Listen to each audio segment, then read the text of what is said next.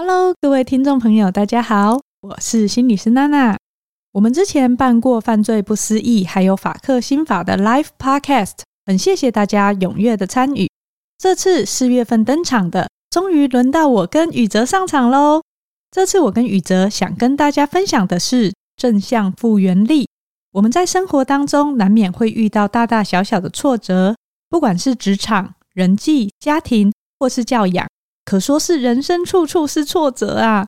哲学家尼采也说过：“凡杀不死我的，必将使我更强大。”但重点是如何成为拍拍屁股立刻站起来的那种人，而不是倒地不起的那种呢？在这次的 Live Podcast 中，我跟宇哲将会分享从心理学观点出发的三个层面来提升正向复原力，分别是增加正能量的吸收、强化自身素质。以及降低外在冲击，都是可以在生活中实做的方法哦。欢迎大家在四月十五号星期六的下午两点到四点，一起来温柔而坚定的力量正向复原力 Live Podcast 的现场。报名链接会放在资讯栏中。接下来就开始今天的节目喽。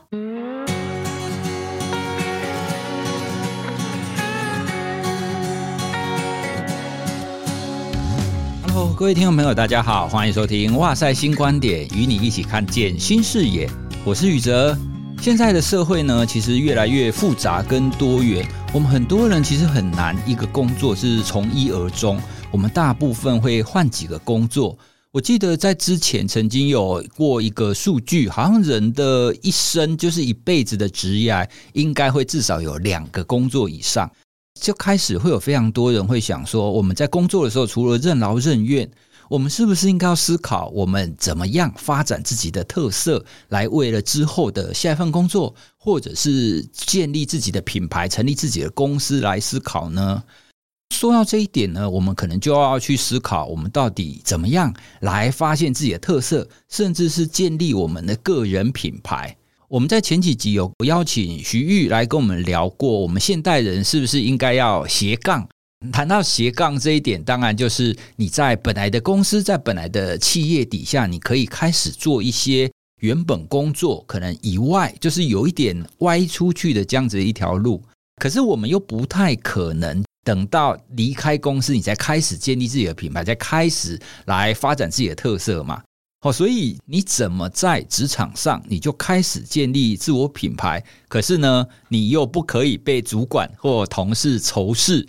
我觉得这一点，或许我们应该要有一些解方，或者是有要有一些方法来帮助我们，说应该要怎么做比较好。针对这个议题，我们今天呢就邀请了一个专家，他是前红海的发言人，前小日子的社长，那现在呢是华山文创的品牌长。刘冠莹来跟我们分享今天这个议题，我们先欢迎冠莹。宇哲老师好，各位听众朋友大家好，我是冠莹。跟听众朋友可以来讲一下我跟冠莹的缘分。嗯，哎，冠莹呢，他其实也是我们的资深的听众。一刚开始我认识他的时候，是因为你之前出的那一本书嘛？对，有春的日子，又来打书一下。对，那看了这本书，就觉得，哎，虽然它是一本看起来很像散文哦，不过呢，它里面撰写了这个思绪，我觉得非常对平哦，所以那个时候呢，就邀请了冠莹，我们来录了一集。那后来呢？有一次我在跟我的发型设计师聊天的时候，因为他就突然跟我告白说他是哇塞的听众，嗯，对啊，那我就顺便试调了一下，说，哎，你既然是资深听众，那你最喜欢哪一集？然后他就说我最喜欢的就是冠吟的那一集《有春的日子》，然后他说他那一集听了三四次，哇塞，对啊，你现在还是给他剪吗？对对对，对，谢谢你，谢谢你，这位设计师。所以我觉得，我们很多时候在节目上谈的那些东西，虽然它可能是我们一些个人观点，不过带出来的这一些我们自己的成长的经验，有的时候都可以给大家一些想法跟一些启发。今天我们谈的这个，也是我们现在很多职场上的人都很需要的概念，就是建立品牌这件事。很多人都觉得说，我建立自我品牌，诶，可是我没有要当网红啊。我没有想要在脸书或者是在 IG 随随便便就有几千万个人，然后按赞，在不当网红的这样子的前提底下，你觉得我们还需要建立所谓的自我品牌吗？或者是自我品牌它的概念应该是什么呢？这个概念吼，就是最需要一开始提出来跟听众朋友分享，因为现在的职场的世界跟以往是很不一样，现在是流动性比较高的嘛，然后比较世界是平的，所以大家常常在换工作，或者是你在斜杠，都是变成一种常态。那我觉得建立个人品牌对大家或听众朋友，对我个人来说，为什么重要的原因，就是就像老师刚刚说的，我们不一定有期待自己变成大网红。但是最基本的，我觉得在职涯里面建立个人品牌是，比如说你目前工作的业界，大家是怎么认知你这个人的？这个是建立个人品牌的第一步哦。就是你的专长是什么？什么样子的工作你很擅长处理？举例来说好了，比如说呃，像我们这个文创界嘛，或文文化创意界，或者是我也曾经当过媒体的那个经营者，我们在写某一类型的题目的时候。会想到哦，有几个人特别擅长写或拍什么样的题目的时候，哦，就会想到哦，某几个摄影师特别擅长拍，或者是老师刚刚说到你的听众哦，就是我的粉丝是发型设计师，连现在发型设计师都很擅长塑造个人的品牌。比如说，你看他们的 IG，或者他跟客人沟通的时候，有几个人会主打，就我特别擅长男生的发型，或男生的油头。或是女生的韩式卷发，就是你的专长跟你的特殊点，跟你工作上的人格特质，其实就是职涯上的个人品牌的第一步。那我前阵子有看一本诶还没上市的松浦弥太郎的新书，因为这本书的中文版是我的序，就是松浦弥太郎是我的偶像，我帮大家简介一下，他是日本非常非常有名的一个总编辑，那他有当过很多本很有名的杂志的总编。那他现在是一个金字塔顶端的 freelancer，他也是在斜杠，他会做很多大型的企划，然后做不同的媒体的开始的规划这样子。然后他在书里面就有写一篇说，如何让自己的工作自由这件事情。那他觉得工作自由跟财富自由其实并不是等号的哦。因为他说，财富自由这件事情，大部分人都会觉得你的钱是越多越好。嗯，对。呃，花不完最好。对啊。我这辈子都不用再赚，这才是自由啊。但是他觉得工作自由这件事情，是你可以随心所欲的去选择你想做的事情，而这件事情，他认为是人生中反而是比较快乐的境界。因为当有一天你不再需要工作的时候，也许你会觉得人生 没有那么有趣。但是当你可以工作，但是你还有体力跟能力跟那个才华在工作的时候，你可以去选择你想做什么，这才是一个职涯中的高段的境界。那为什么讲到这个？那松浦弥太郎就在书里面分析说，他从非常年轻的时候就有意识的在打造职涯上的个人品牌，就是每一个他现在手上的工作，比如说他以前在大型的杂志社里面工作。交到他手上的专题，他都会做出他个人风格跟客户需求之间的平衡点，然后非常的为客户着想。所以呢，他觉得职场上的人有会哦，只要想到这种难的工作，想到挑战性的题目，我们就会想到松浦。也就是你在职场上，你有一个识别度。嗯，如果想到这个问题，我们可以去找谁？那最底的一层就是你在公司里面。你的同事对你的想法是什么？或你的老板对你的想法是什么？这样子的任务，我可以擅长交给他。就像我现在的小队里面，每个人的个性跟专长都不同，但是当然也是会有比较特别突出的同事。然后我就想说，哦，这个新的工作又要来了，然后他是特别活泼的，善于对谈的，那我是不是就抢先把这个工作交给他？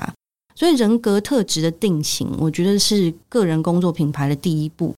那这件事情长久发酵下来会变成什么？在现在的换工作，其实不像以前那么的制式。比如说，哦，我去投履历，或者是用一零四一一这样子，嗯，很制式的面试。很多时候，你是经由口耳相传得到工作。口碑真的，口碑是怎么发生？就是那些跟你共事过的，以及你的客户、合作厂商。我带过一个同事很妙，他后来跳槽到一个很棒的设计公司，是谁介绍的？你知道吗？因为设计师在公司里都会跟很多发包厂商合作，哎，对，呃，做大型输出的嘛，做 trust 的搭铁架的，但同类型的这样子的厂商会应对到很多不同设计公司，所以他会知道哪个设计师画的图又快又好又负责。后来那个硬体厂商给我帮别人挖角我的同事，他就跳槽了。所以这就是一个呃，我想跟大家分享，就是他是在工作上把自己的 reputation 做出来，这是最基础的。我们先不要讲到斜杠，而是你走在专业的职涯这条路上，你可以让周遭的人他是如何看待你这个人的，而不是说我们每次换工作都把过去的那一段就切掉，因为你每次最后尾端都被你做烂掉了，所以你都不能再跟他们联络。那如果做得好的，或者是你很负责的同事，就会像我刚刚说的那位，他就被那个硬体厂商介绍嘛，然后就跳到更好的公司去。所以我觉得个人品牌的第一步是你先把你手上这个东西做好。就像松浦弥太郎说的，你在职涯上碰到的那些人是怎么看待你的？你一定会有你的优点，你要去强化这件事情。当机会来的时候，人家会想到你。如果机会来的时候，人家都不会想到你，那你的工作机会只会越来越少，你只能一直靠投履历换工作。所以，我觉得个人品牌的重要性是在这里。诶，你刚刚讲这个第一步啊，我用我自己的例子，我会想到有两种情况。一种情况呢，可能就比较像是第一个，我的专业，比方说，虽然我以前还在大学教书的时候，同样都是心理学教授。可是呢，我比较擅长的可能是睡眠相关的领域，对，哦，或者是生理心理学相关的领域，做好这一块，然后其他的专业的大学教授或者心理学相关的人员，他们如果想要谈比较专业的睡眠相关的议题，可能就会找我，没错。好，所以这个是其中一种透过我的专业技能或专业知识来长出这样子的类似个人品、个人特色。对，那另外一种可能就是如果。没有那么专注于专业的知识或技能的话，那可能就是我个人可能是，比如说待人处事，或是非常擅长沟通，嗯，或者是非常可以像你刚刚讲的，非常可以画图，然后跟设计师的沟通整合做得非常好。那这一种也会变成是他另外一个，就是属于他的特色。嗯，哎，一刚开始啊，其实我以前年轻的时候，我总是觉得就是专业的知识跟技能是最重要的。可是，其实现在工作之后，我也发现第二种，我们刚刚讲的那个第二种，他可以把很多事情都 handle 的很好。哦，这个真的也是一个非常了不起的技能诶。对对对，就像老师刚刚说的，就是老师在每一集里面几乎似有若无都会提到成长型思维这件事情。嗯、各位听众朋友，如果忘记这个词，去复习前几集 很重要。那成长型思维其实是在工作的人格特质上一件很重要的事情。说浅白一点。你可以跟人家沟通，或者是把需求视为挑战，而不视为麻烦。因为职场上的问题总是流动，然后不断发生的嘛。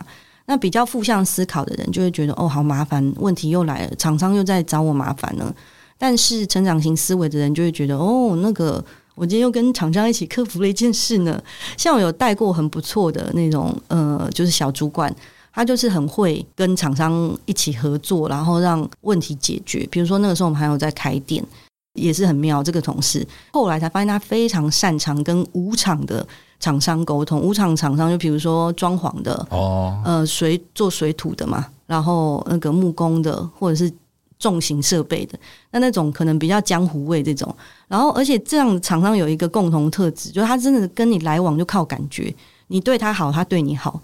那一般的呃，如果你公事公办的人，你就觉得急，你就催他。像现在因为大缺工，所以你叫他还不一定叫得到。那像我这个同事是很擅长跟无偿师傅沟通，真的，他们后来就是好到我们店里有问题的时候，师傅都会自己第一时间就到，比比同事还早到。但其实这件事情他是怎么累积起来？我后来是观察，除了那个定期的嘘寒问暖，比如说。嗯、超过工时的话，你当然一定要帮他准备午餐呐、帮他准备晚餐呐、然后他去的时候，一定是手上两袋饮料啊，这是基本的嘛。另外一些事情就是跟你的工作伙伴，像这样子，他虽然跟你不是在同个公司的，但你是不是把他的想法跟考虑也当做自己一样的去思考？因为很多人对着不是自己公司的人，比如说对口客户、合作厂商，会觉得啊，别人提出的需求其实都在找麻烦。那如果成长型思维的人其实是不会这样想，他就会觉得，诶，是问题哦，那我们能不能一起解决这件事情？所以像厂商碰到烦恼啊，比如说工作时间不够，然后我就他老板又想要赶快完工，他就会在中间一直帮我们调时间，然后去申请精英施工的转换的方法，然后又去那跟厂商拜托，然后又再调其他的工人来帮他忙。不管他最后有没有做到，他就是会表现出我真的要帮你。对、嗯、我觉得这是一个很重要的人格特质。所以个人品牌总归像老师说的，专业能力长出来，跟一个是人格特质长出来，这两点其实都很重要，在换工作跟你的职涯经营上面。听到你刚刚讲的那一种很能干的人啊，但会不会职场上会有一些主管会觉得这一种人是个威胁？嗯、就说：“哎，你怎么样？你什么什么事情都做的那么好，那是不是以后你要取代我？或者是我没有叫你做这样子的规划，那你为什么自己做这样子的一个调整？”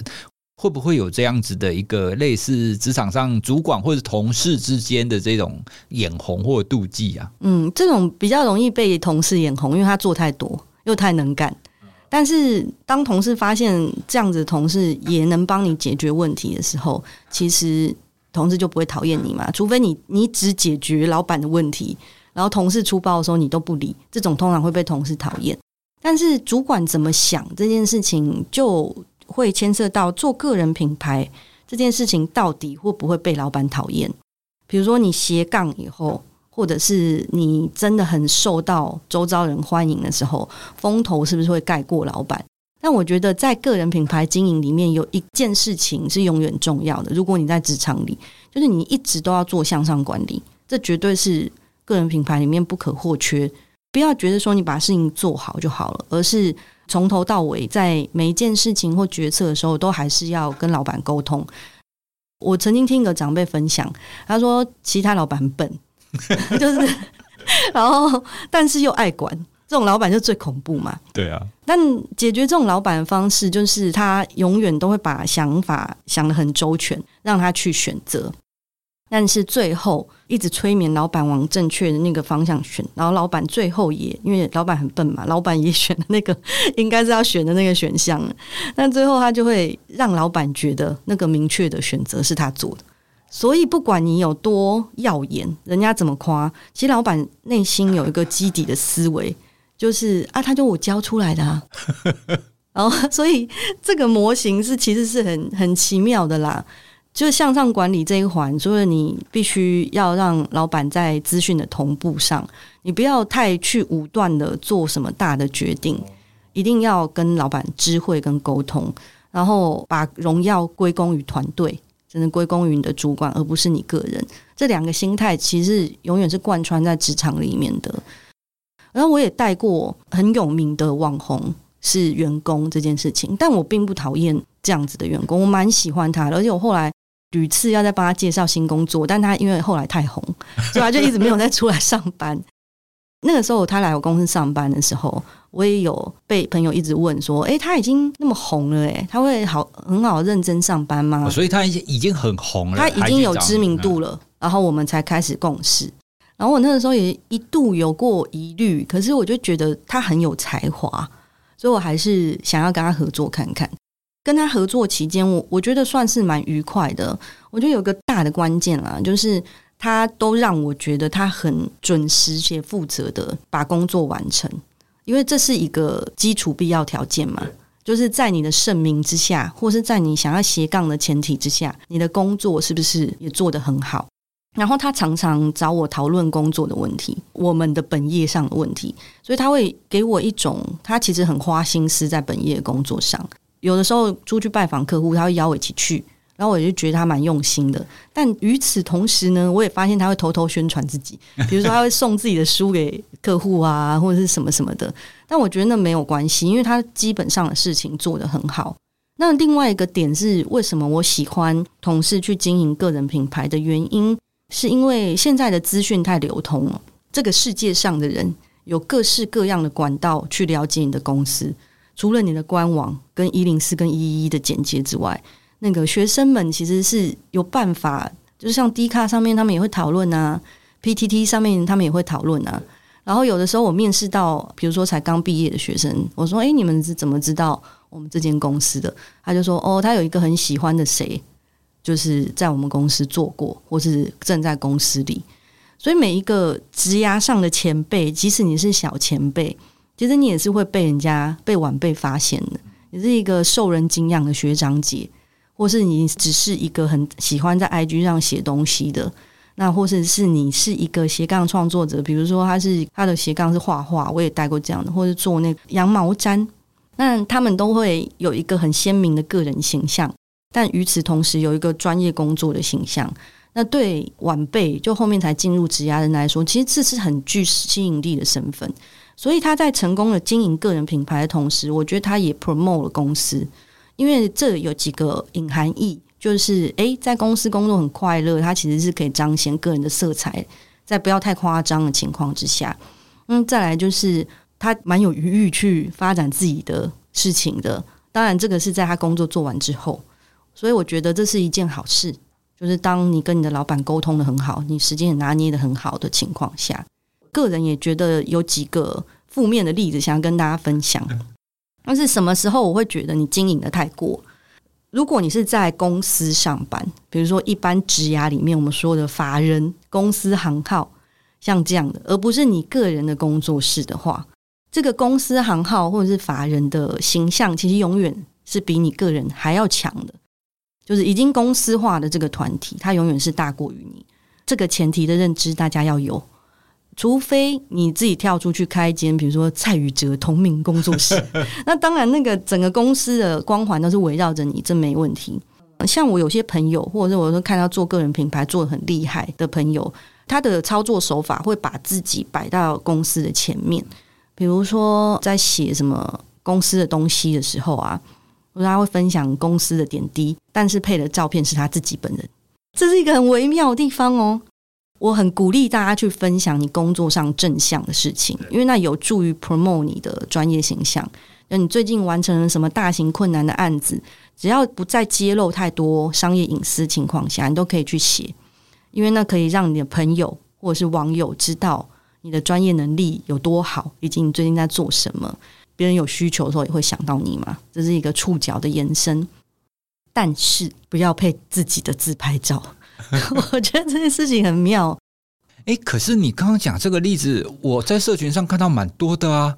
因为现在很多的社群，不管是脸书或是 IG，他们还是会以图为主嘛。特别是如果那一个账号的所有人，他可能是长得也不错，或者是他也很会拍照之类的。那透过这种吸睛的照片，他会比较容易。就是吸取人家来按赞跟留言啊。哦，那我要说的更仔细一点，那个你可以放个人的照片，但是你要看那个照片是什么样风格的。比如说，我看到比较不妥的，就是那种你真的是自拍，然后就只有一个大脸，然后或者是露出很深的事业线这种。但很深的事业线，你平常发是无所谓，可是跟工作文发在一起，诶。讲到事业线，我想要再岔题问一个假设，老师看起来很高兴。没有没有没有，假设有一个可能是他在建立个人品牌，他有的时候会发跟工作相关的，然后他的社群也可以让人家看得出他在哪里工作。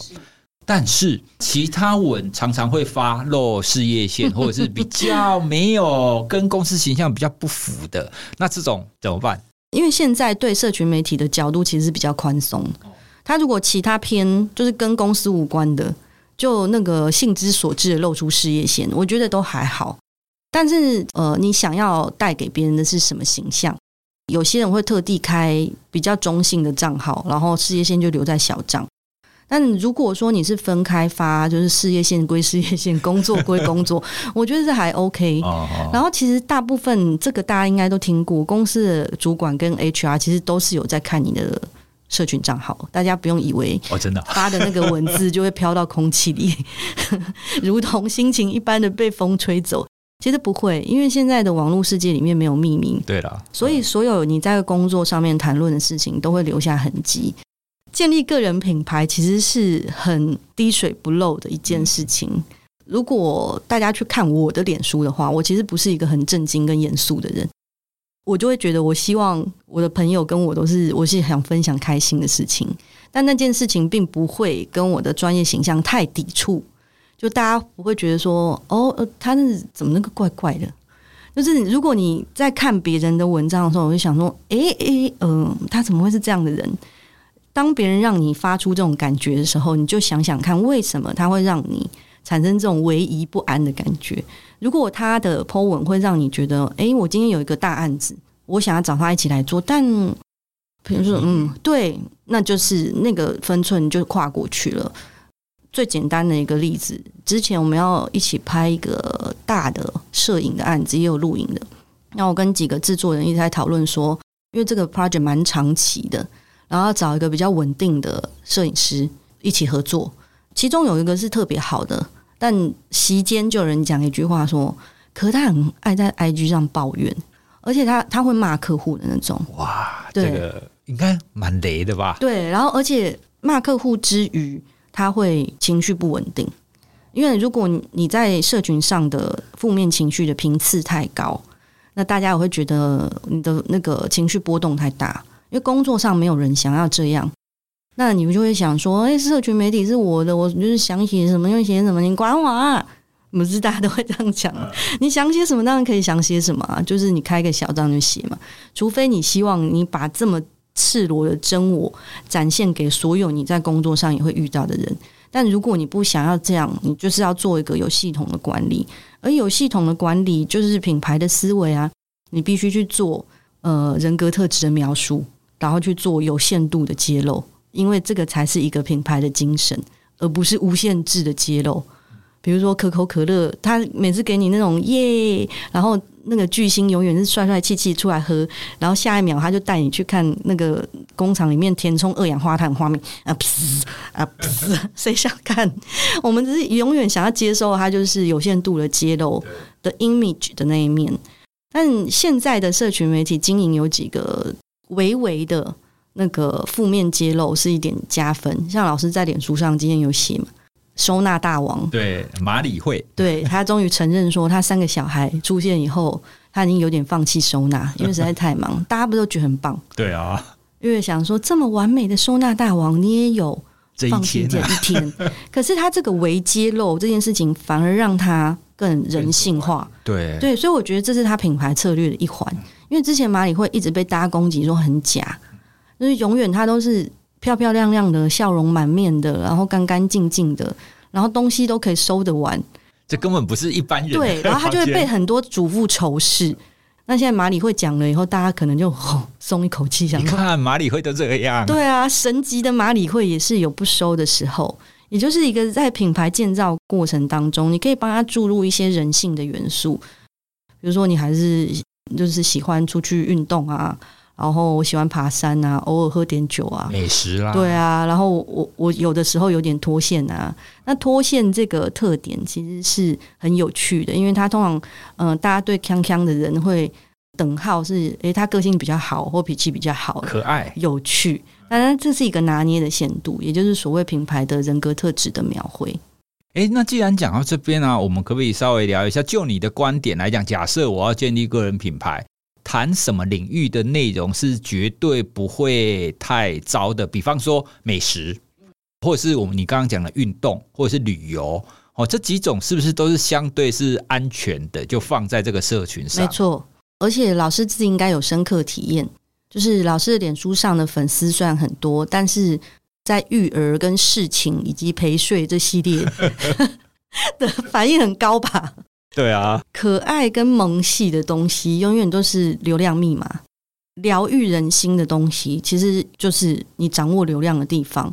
如果当你人生中真的有这种可爱的，比如说老师的女儿都很可爱，然后老师必须去侍寝这件事情，然后读者就会觉得好棒，像蔡宇哲。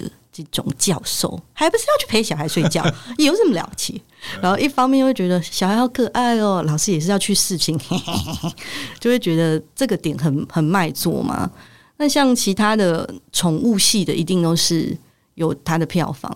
所以就是说，人生中那些呃无关紧要、大家都喜欢的东西的时候，你可以用你的方式去晒它，但频率不要太高。因为其实过强的正向能量会让大家不想要去一直看。个人品牌跟主流的企业形象呢，最大的落差其实还是在于那个有血有肉的温度这部分，就是真正的人格特质到底在哪里？你是一个在网络上想要让大家呈现出来怎么看的人？像商周跟今周其实都有固定的专栏作家，因为我也是财经背景出身的。所以两个杂志出来的时候，我都会定期去看。这样子的文章，比如说一周一次，两个月不就看到八篇了？他的人格特质就已经隐然浮现。为什么连财经的文章里都可以看得出来？因为像某个特定的财经类型的作者，他每次讲事情都是用批评，他一定要讲别人哪里做不好，或者是影射别人谁在抄谁，然后谁哪里做得很烂，这样。他其实是在争辩，没错。可他的讲法就是会让你觉得，诶，他又在骂人呢。但是另外一个同样类型的财经作者，他其实是用比较正向的角度去讲事情。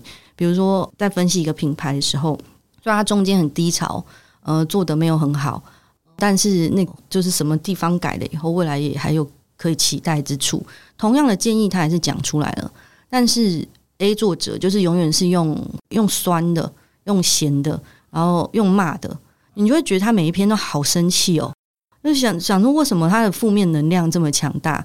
所以你看事情的观点跟叙事的角度，其实就是会让你的读者去接收到你是一个什么样的人。他其实都会隐隐的埋下别人到底想不想找你去共事，或者是你未来的路在哪里。千万不要以为发脸书跟 IG 这个是小事。然后我有一个前辈，他的资历比我大多了，应该现在已经董事长级的。那他的朋友也都是江湖灌溉云集这样。我问这个我的档内好朋友说：“哎，你那个朋友某某啊，他就是已经做到大中华区总裁，他那就还每天在那边写脸书，诶，但是他写的很好看。可是我就想说，他为什么写的那么勤？他说 HR 也有跟他讲说，因为他始终是其实想要回到台湾市场。”虽然说他已经在那个大中华区，就是在上海跟北京那边做得很大。他说他他写的这个就是一直在帮自己 maintain 市场声量，他不会从这个市场的热度上退去。然后所以他是说 HR 跟他讲说，你还是可以继续写，就是让大家记得你的专业经理人的这个形象。因为现在世界真的跟以前不同，那个专业经理人的流动没有像以前那么封闭。有些其实是很有名的，或者靠着声量这样过去的。所以你看到早年不会出现在社群媒体上的这些很伟大的前辈们，现在他们好几个其实都出现在社群媒体上。所以写脸书跟写 IG 这件事情，对职涯是绝对有影响。哎、欸，可是听你刚刚这样讲起来啊，所谓的个人品牌，其实也不只是我们刚刚讲的，比如说底下的员工。刚开始的员工，甚至你到了主管，还有你刚刚最后讲的，你到已经董事长了，各个阶层好像都有它的必要性。那有一部分可能是来自于刚刚聊到的，因为我们的现在的变动太大了哦，我们现在已经不像以前，好像是你从一而终，一天华山人啊，终身华山人，你可能这整个辈子都在这里，现在已经不是这个样子了。所以在这种情况底下，我们应该要试着去找到自己的特点、自己的特色，甚至呢，可以扩散出专业社群来。比方说，我在大学教书的时候，我可能会知道，诶，哪个学校哪一个教授他的专长是什么，他怎么样。应该说，学术圈大概也都还放在我们自己的可能学术圈里面啊，我们不太会走出来。哎，不过现在也确实越来越多，不管是老师或者是一些医师，他们也慢慢会走出就是自自己的白色巨塔，然后更多的去跟民众去传播他们的自己的专业知识。其实我觉得在现在这个社会，其实是越来越必要的。没错。Summary 一下你刚刚谈的，你刚刚一连串讲了，我觉得很多都是非常精辟的东西。第一个啊，你刚刚有提到向上管理，好，因为向上管理确实是我们在发展个人品牌的时候，因为你还在公司底下嘛，不能让老板、不能让主管或不能让其他的员工觉得说你好像用公司的资源去成就你自己。哦，所以你一定要让主管觉得说，哎，你今今天做的这么好，你有这样子的一个成果，其实是因为老板你的指导，英明的领导。哎，这样这样听起来虽然有一点狗腿，不过我觉得在一个公司底下，在一个企业底下，我觉得它确实是在整个气氛跟团队合作上是有必要的啦。因为在团队当中，你很难说这个都是我的关系。对啊，好，因为就算我是在一个大企业底下，别人看待我，其实是连带着我这个人以及我后面的那一个公司嘛。对，所以我们还在这种，特别是大企业底下的时候，我自己是会以一种比较可以说是饮水思源吗？就是我可以有现在这样子的表现，确实跟我背后的这个企业。是有蛮大关系，没错。那另外，你还有谈到一个，我觉得蛮有意思的是，你觉得在企业当中，如果员工哦发展自己的个人品牌，其实对企业本身是有帮助的。那当中有谈到一点，我之前没有想到的，就是比如说这一个人他建立个人品牌，可能也红了嘛，那他也会描述到以前在这个公司工作的情况，那也应该都大部分都是正面的啦。所以，一定程度的员工红起来，也会连带着，就是帮企业哈、帮公司的形象或公司的知名度也会提升嘛。大部分人可能会觉得说，哦，你红了，那你是不是就要跳槽？你是不是就会离职了？所以，很多的公司可能会比较以这样子的一个角度去思考员工在做个人品牌这件事。反而，你刚刚讲的这个，可以成为另外一种不同的思考方法。诶，那但是有没有可能，你刚刚讲的这一种员工个人品牌建立起来以后，有助于公司这一点，会不会比较成立在文化或者是新创？诶，其实我觉得不会，因为刚刚老师在讲的时候，我脑海中浮现很多人，就是像我们之前聊的嘛，求职的资讯管道其实是很扁平的，所以求职者他们会在各种方方面面的领域得到这个工作或公司的资讯。所以，通常他们现在希望看到的不仅仅是公司的官方说法。那你仔细观察一下，包括甚至是 Google，他们也推出了好几个专业经理人，把它往前推。然后他常会去做一些讲座，甚至是比较软性的。所以，我觉得这个操作手法，也就是你认识这个公司，不只是因为认识他的官方形象或他能够给你的 offer，而是。你的人生在这个公司里面会有什么样的发展？比如说，大家说去什么上公司上班会变成什么人嘛？Google Google 人，红海红海人，他们看起来是什么样子？什么谈吐？那真的跟他们接触的时候，你会不会想要变成这样子的人？所以，连科技跟新创公司很多，像传统产业中小企业老板，我最近看到超多这种，比如说他是分享有一系列的讲座。然后全部都是分享那个多职 CEO 女性要怎么时间管理，然后看到很多以前从来没有看过的台湾本土中小企业的女性的 CEO，有很传产的那种做纸盒的礼品包装的，像这样子，它其实就是台湾的中小型的工厂。那这样子的老板，还有什么总经理跟协理，他们也都出来做这样的活动，跟大众谈话，然后也建立了自己的粉丝专业。所以我觉得人性化的职场形象在未来一定是一个主流，不仅是主管，而是你想想看你本人，当你要被大家认识的时候，你希望你是一个什么样的状态？然后你有什么专长？这件事情其实很重要。也就是如果人脑是一台 Google 的话，我输入了蔡宇哲，后面的关键字是什么？我可以跟你说，你如果 Google 打蔡宇哲的话，后面会写老婆。笑哭，大家会想要知道蔡宇哲老婆，就老婆才是本体，娜娜才是主体，宇哲算什么？大家想说老婆为什么那么正？就听了这几话，还没看过娜娜，又去蔡宇哲老婆，增强了这个搜寻。对，那代表大家很想知道这件事，哎。对啊，我也我我也是有一次打的时候，哎，发现嗯，为为什么会这个样子？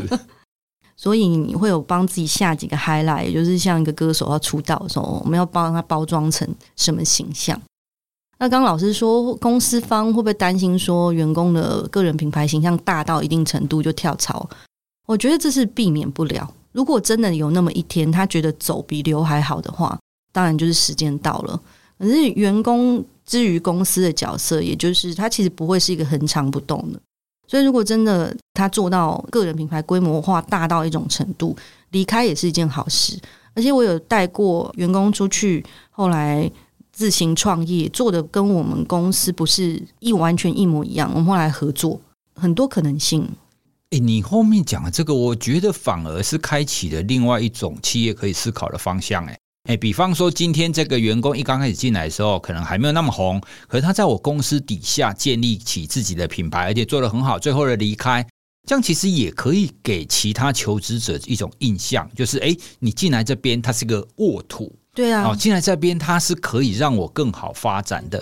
然后，如果跟这个建立起个人品牌的员工，他虽然离开了，可是就像你讲的啊，我们还是可以保持很友好的关系。然后，甚至这样子以后的合作是可以让公司的不管是影响力也好，或者是经营也好，都可以做得更好。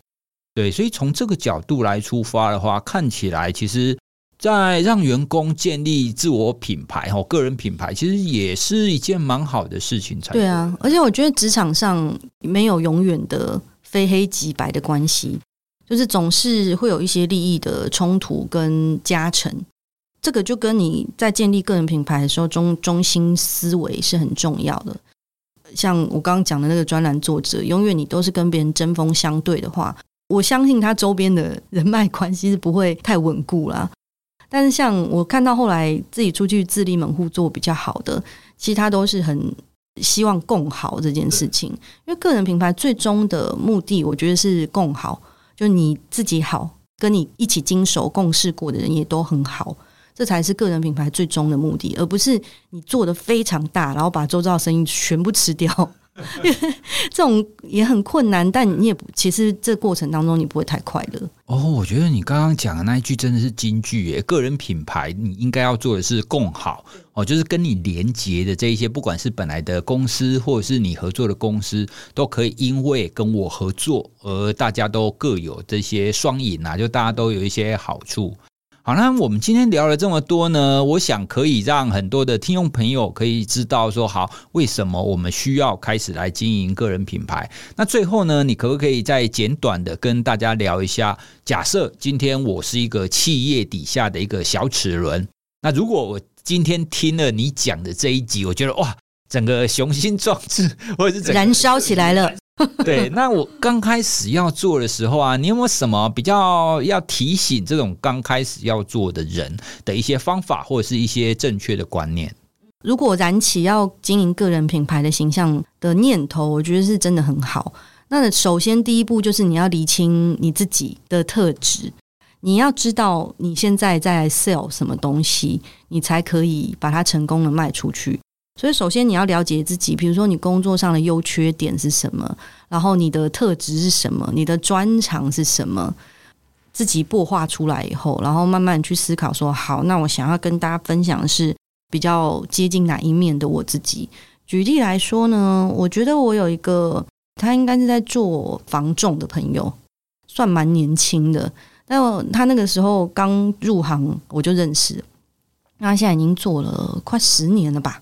一刚开始就还跑了还蛮辛苦的，因为房仲其实蛮靠关系跟时间经营。但我后来发现他其实都蛮会分享一些正向的事情在脸书上，因为他就是一个非常热血，然后也不怕麻烦的人。他就会分享一些他去解决的问题啊，他的按赞率很高的，就是那种比如说他去先帮人家打扫了哪一个物件嘛，但是那个物件其实还没有委托给他。那专任委托就是只给你卖，开放委托就是大家都可以卖嘛。还没有专任委托给我的，但是我想说今天天气不错，我就来这边打扫一下，当做运动，然后就拍一张那个扫了干干净净，然后窗明几净、采光也非常好的照片，然后大家就非常的喜欢。这个贴文有几个隐含义，一个就是哇，你人真的好好哦，你就是这样子也去扫诶。二就是诶，这房子好像蛮漂亮的。要不要去看一下？说不定就在他手上成交了。你觉得你的 po 文出去的时候要传递什么东西？其实他是要先想好的。没有一个被大家喜欢的 po 文是随随便便发出去的啦。大家其实都想过了。所以你想要被大家认知的你是哪一种？你把那个形象给他强化出去。然后，如果你刚开始还不熟悉。你是哪一种比较受大家欢迎的时候，先走正面的路线，因为你如果是要走那种大炮型，然后一直在嘴别人的那个路线，那个也会红。因为虽然那个也是流量密码，不过那个通常很危险，就是两面刃啊。所以，如果你有想要针砭时事的时候，你可以选你真的非常擅长的议题去讲。你要真的很有把握，就算你讲错了，你也比较容易去吸收或跟别人回应。然后有认识那种很年轻的律师朋友啊，所以会分享自己开庭的事情，但是因为那都是人家隐私，分享的分寸非常的微妙。他通常就会说什么：“今天帮个那个老太太打赢了官司，这样。”然后他说：“虽然。”这个案子没有多少钱，但是可以帮老人家解决一桩心愿，他觉得很快乐，是不是？对啊，又是一个令人喜欢的贴文，就会按下去了吧？啊、这个叫赞、啊。这有几个隐含义，诶，找你打官司会赢哦。二，你乐于助人，而且你很善良，就是有很多要去铺陈的东西，在你的工作上面，你不一定要直接讲你想讲那件事情，你可以迂回的讲，或经由分享你自己的心情。虽然我还没有得到实质的收获。但我的付出让我自己觉得满意，像这种绝对是安全，大家也会喜欢你。所以我觉得，如果你真的有志于要经营个人的品牌，先了解你的专业的强项在哪，你人格特质的强项在哪里。就算你是一个很负面思考的人，但说不定你很幽默，幽默也是可以，黑色幽默也很受欢迎。所以先把你这个品牌的人格特质描绘出来，再开始做这些尝试。哎，我觉得我们今天自我品牌就是讲到后面啊，又回到我们哇塞心理学的核心，就是你要了解自己，觉察你自己。嘿，就不管你的专业能力也好，人格特质也好，那你的表达能力也好，哈，就是从先了解你自己，就是美好的那一面，你特色的那一面出发。随着你的持续的展现，你会越来越了解你自己，你就越来越知道说，哦，好，我要怎么去表达。久而久之呢，就会变成是你的招牌。我觉得最终还是每一个人，不管你是在什么工作，你终究都是要了解你自己。就算你以后你没有要独立创业，你在一个企业底下，你仍然要知道你是属于什么样子的小齿轮或小螺丝啊。在工作上，如果不了解自己，其实很痛苦。所以这就是我们哇塞心理学的宗旨，永远就是帮助你再多了解自己一点。好哦，我们今天呢，就是请冠颖来跟我们聊关于你怎么建立个人品牌。那建立个人品牌呢，在企业当中有什么样子的眉角哦，或者是说你会不会担心说建立个人品牌对自己的公司，或者是对同事，或者什么议题？我们刚刚都有跟大家分享一些观点。那希望呢，今天这一集呢，可以让大家更了解一下个人品牌的概念是什么。如果大家觉得雄心壮志或是燃起热情的话，也可以开始去建立你的个人品牌，去更了解你自己，让你自己的生活更变得更美好哦。好，那今天呢，我们的哇塞新观点就跟大家聊到这里喽。如果大家对今天冠影谈的个人品牌相关的议题有什么想法的话，都欢迎大家可以传讯息给我们，那我们也会把你的回馈也传给冠莹。好，那今天就聊到这里，谢谢大家，谢谢大家，拜拜。拜拜。